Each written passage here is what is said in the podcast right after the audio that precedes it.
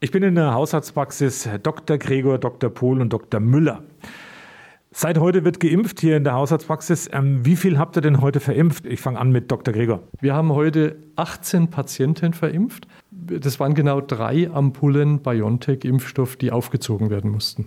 Das war dann jetzt auch das Kontingent für diese Woche. Also man hätte mehr bekommen können, weil wir pro Arzt 20 Impfstoffdosen bekommen können. Aber Nachdem wir ja Anfang des Quartals haben und die ganze Geschichte erstmal durchtrainieren müssen, haben wir uns heute für 18 Ampullen geeinigt und ab nächster Woche machen wir dann die volle Dosis. Und ich frage gleich mal nach bei Dr. Müller, die volle Dosis bedeutet dann was in der kommenden Woche? Wir haben speziell BioNTech jetzt bestellt, weil wir uns auch darauf jetzt hauptsächlich fokussieren wollen, gerade in der Anfangsphase. Und es werden dann für jeden drei von diesen Sammelampullen, aus denen jeweils sechs Impfdosen aufgezogen werden, also 18 pro Arzt. Wie aufwendig ist es für eine Haushaltspraxis eben äh, mit BioNTech zum Beispiel mit dem Impfstoff umzugehen? Also das ist eine Ampulle, daraus muss man ja verschiedene Spritzen ziehen. Wie aufwendig ist das für euch? Ja, wir haben eine relativ genaue Vorgabe, zwei DIN A4 Seiten. Unsere zwei speziellen Kräfte, die sich eben mit den Impfungen auch bei uns immer beschäftigen, machen das, ziehen sich also voll an, steril, müssen auch dann das Ganze steril aufziehen müssen es vorsichtig handhaben. Die Ampullen müssen äh, aufgetaut sein, eine halbe Stunde bei Raumtemperatur stehen, werden dann mit Kochsalz vorsichtig suspendiert und dann in, ja, ich sag Mikrospritzen aufgezogen mit 0,3 Milliliter. Also das sind schon sehr wenig Menge, die dann in den Oberarm kommt. Und das machen die inzwischen, ja, jetzt nach der dritten Ampulle ging es schon ganz gut, glaube ich. Dr. Pohl, die Frage. Viele Menschen draußen stellen sich, glaube ich, stellvertretend für alle Hausarztpraxen, auch bei uns im Radio 1 an die Frage, was mache ich jetzt? Rufe ich bei meinem Hausarzt an? Ruft mein Hausarzt bei mir an? Wie ist das Prozedere und wie ist es auch aus Sicht des Patienten jetzt am besten? Was sollte er tun und welche Altersklassen oder wer soll sich wie wo melden? Also prinzipiell sind wir natürlich auch an die Priorisierung gebunden, die uns äh, vorgegeben wird. Allerdings haben wir natürlich als Arztpraxis den großen Vorteil, dass wir anders als äh, der Bund, der jetzt ein riesen Patientenkollektiv mit der gesamten Bevölkerung überblicken muss, wir uns auf unsere Patienten konzentrieren können und natürlich auf die Vorerkrankungen äh, viel besser Rücksicht nehmen können. Mittlerweile ist die Priorisierungsgruppe 1 ja fast durchgeimpft, also das betrifft jetzt alle äh, 80-Jährigen und älter. Da würden wir auch bitten, äh, wenn sich jetzt noch ein 80-Jähriger findet, der nicht geimpft worden sein sollte, doch äh, dann den Kontakt auch zur Haushaltspraxis zu suchen und möglicherweise ähm, dann äh, uns einen kleinen Hinweis zu geben, dass hier noch eine Impfung aussteht. Alle anderen möchten wir doch bitten, äh, erstmal Ruhe zu bewahren und abzuwarten, bis sie in der Priorisierung dann doch etwas nach vorne gerutscht sind. Äh, ich weiß, das äh, Bedürfnis ist groß nach einer Impfung. Aber wir müssen schauen, dass wir jetzt die äh, ja, sehr stark Vorerkrankten und jetzt in der Priorisierungsgruppe 2 dann liegenden Patienten doch dann äh, impfen. Also fassen wir nochmal zusammen, alle über 80-Jährigen, die noch keinen Impftermin hatten oder noch keine Impfung haben, die können sich gerne mal bei den Hausärzten in der Region melden, da einfach mal nachfragen und anrufen.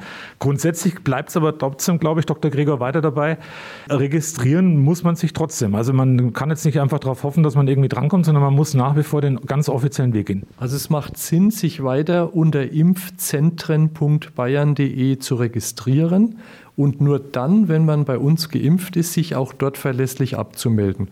Und umgekehrt, wie gesagt, die 80-Jährigen möchten doch bitte nach Feierabend bei uns am Anrufbeantworter anrufen und uns einfach mitteilen, wenn sie noch nicht geimpft sind, dass wir sie dann zurückrufen können. Welche Schwierigkeiten ähm, tauchen da noch so auf im Alltagsgeschäft? Weil ich glaube, ähm, Anfragen, ihr werdet, glaube ich, geflutet im Moment von Anfragen. Ähm, was kann man den Leuten draußen nochmal sagen, dass die wirklich ähm, entspannt mit der Situation umgehen? Also es wird jeder geimpft nach und nach. Ja, das ist natürlich unbedingt unser Ziel, dass wir möglichst möglichst allen die Impfung anbieten können. Es werden ja dann hoffentlich auch noch weitere Impfstoffe kommen, die vielleicht auch noch einfacher händelbar sind, was natürlich uns die Arbeit erleichtern würde. Auch weniger Bürokratie würde uns die Arbeit erleichtern, weil wir ja immer noch den normalen Praxisablauf haben Wir müssen normale Krankheiten versorgen, akut äh, machen und dann nebenher irgendwie das parallel hinkriegen mit der Impferei. Auch das ist ein Punkt, deswegen können wir nicht mal schnell jetzt 100 Leute oder was impfen. Wünschenswert wäre es. In Amerika, wenn man manchmal sieht, auf dem Parkplatz, die Autoschlange fährt einfach äh, ins Zelt und hinten wieder raus. Bis dahin wird es noch ein bisschen dauern. Mal einen Ausblick in den April gegeben. Ähm, wie viel Impfstoff wird zu erwarten sein? Also wie schnell wird jetzt dieser Impfturbo, von dem ja die ganze Rede ist, schon seit Anfang des Jahres, wann wird wird er endlich mal wirklich gezündet? Gute Frage. Wir können es alle kaum erwarten. Wir stehen äh, Gewehr bei Fuß sozusagen.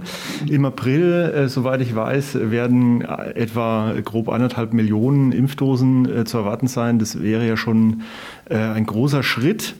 Wir hoffen halt weiterhin, dass wir äh, bevorzugt behandelt werden, was die Impfstoffverteilung betrifft. Man muss ja sagen, die Impfzentren werden ja äh, nach wie vor hauptsächlich beliefert und wir müssen uns etwas mit dem begnügen, was übrig bleibt. Umgekehrt wäre es uns natürlich lieber. Warum? Ja, das ist eine gute Frage. Es ist halt äh, aus meiner Sicht völlig äh, unvorstellbar, eine bestehende Infrastruktur aus mehreren tausend Arztpraxen völlig neu zu erfinden in Form von Impfzentren und die dann für teuer Geld äh, aus dem Boden zu stampfen.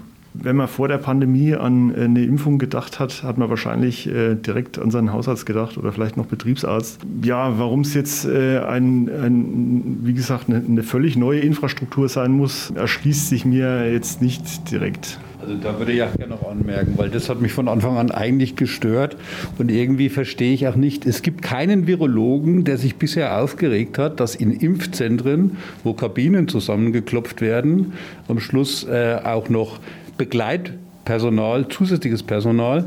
Und dann liegen 50 oder 80 oder 100 Leute in den großen Impfzentren theoretisch nebeneinander, dann habe ich ja eine gerade da, wo ich eigentlich isolieren will, wo ich aufgrund der Infektion die Leute dispergent verteilen will, dezentral, schaffe ich ein Zentrum und dort, genau dort bringe ich alle zusammen und womöglich schaffe ich dann noch einen Hotspot für die Erkrankung. Und wir erinnern uns ja auch bei Kronach-Lichtenfels oder bei den ersten Impfaktionen, wo die mobilen Teams das erste Mal unterwegs waren, war auch genau das das Problem, dass hinterher möglicherweise durch die Aerosole, durch den ganzen in Anführungszeichen Staub, der abgewirbelt wurde, eben genau dann erstmal Corona-Ausbrüche zu beklagen waren. Und das habe ich nie so ganz verstanden. Wahrscheinlich hauptsächlich eine politische Entscheidung mit den Impfzentren. Dr. Gregor, eine Frage noch. Ich glaube, ihr als Hausärzte, ihr wisst einfach trotzdem am besten, wer dran ist, wie er dran ist, wer zu priorisieren ist. Das kann ein Impfzentrum und beziehungsweise das Zentrum in Bayern, wenn man sich registriert, gar nicht wissen. Wir sind deswegen ja auch schneller, weil wir ja äh, nehmen wir zum Beispiel das Thema Astra. Als das mit den Thrombosen aufkam, haben wir uns sofort hingesetzt und haben unsere Patienten, die da für Astra nie in Frage kommen würden, herausselektiert. Und das geht bei uns auf Knopfdruck. Das sind alle mit einer Thrombose, mit einer Embolie, mit einer Allergie auf Heparinspritzen. Und die sind bei uns seit Jahren bekannt, teilweise rot markiert, damit uns eben nicht aus Versehen was passiert mit einem falschen Medikament.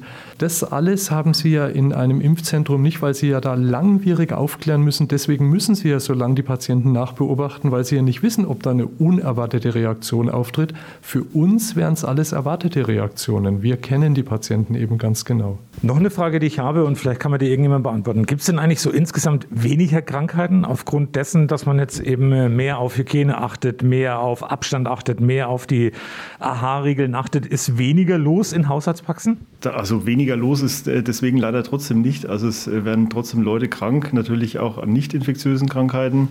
Dazu kommen noch Schnelltests.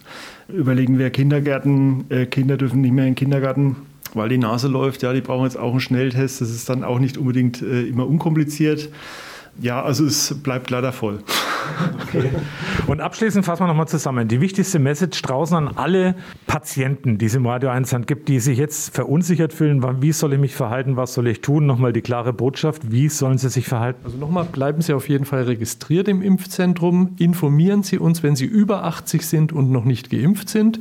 Und ansonsten, wenn Sie unter 80 sind, wir denken an Sie, wir impfen Sie der Reihe nach ab, alle unsere Patienten aus unseren Praxen. Also ihr meldet euch auch bei den Patienten? Und zwar unter 80. Dort melden wir uns. Über 80 bitten wir nochmal um Rückmeldung. Danke nochmal an die drei Hausärzte, Dr. Gregor, Dr. Pohl und Dr. Müller. Und vielleicht nochmal abschließend auch, wer sich total unsicher fühlt, der kann natürlich trotzdem mal vertrauensvoll bei seiner Hausarztpraxis nachfragen.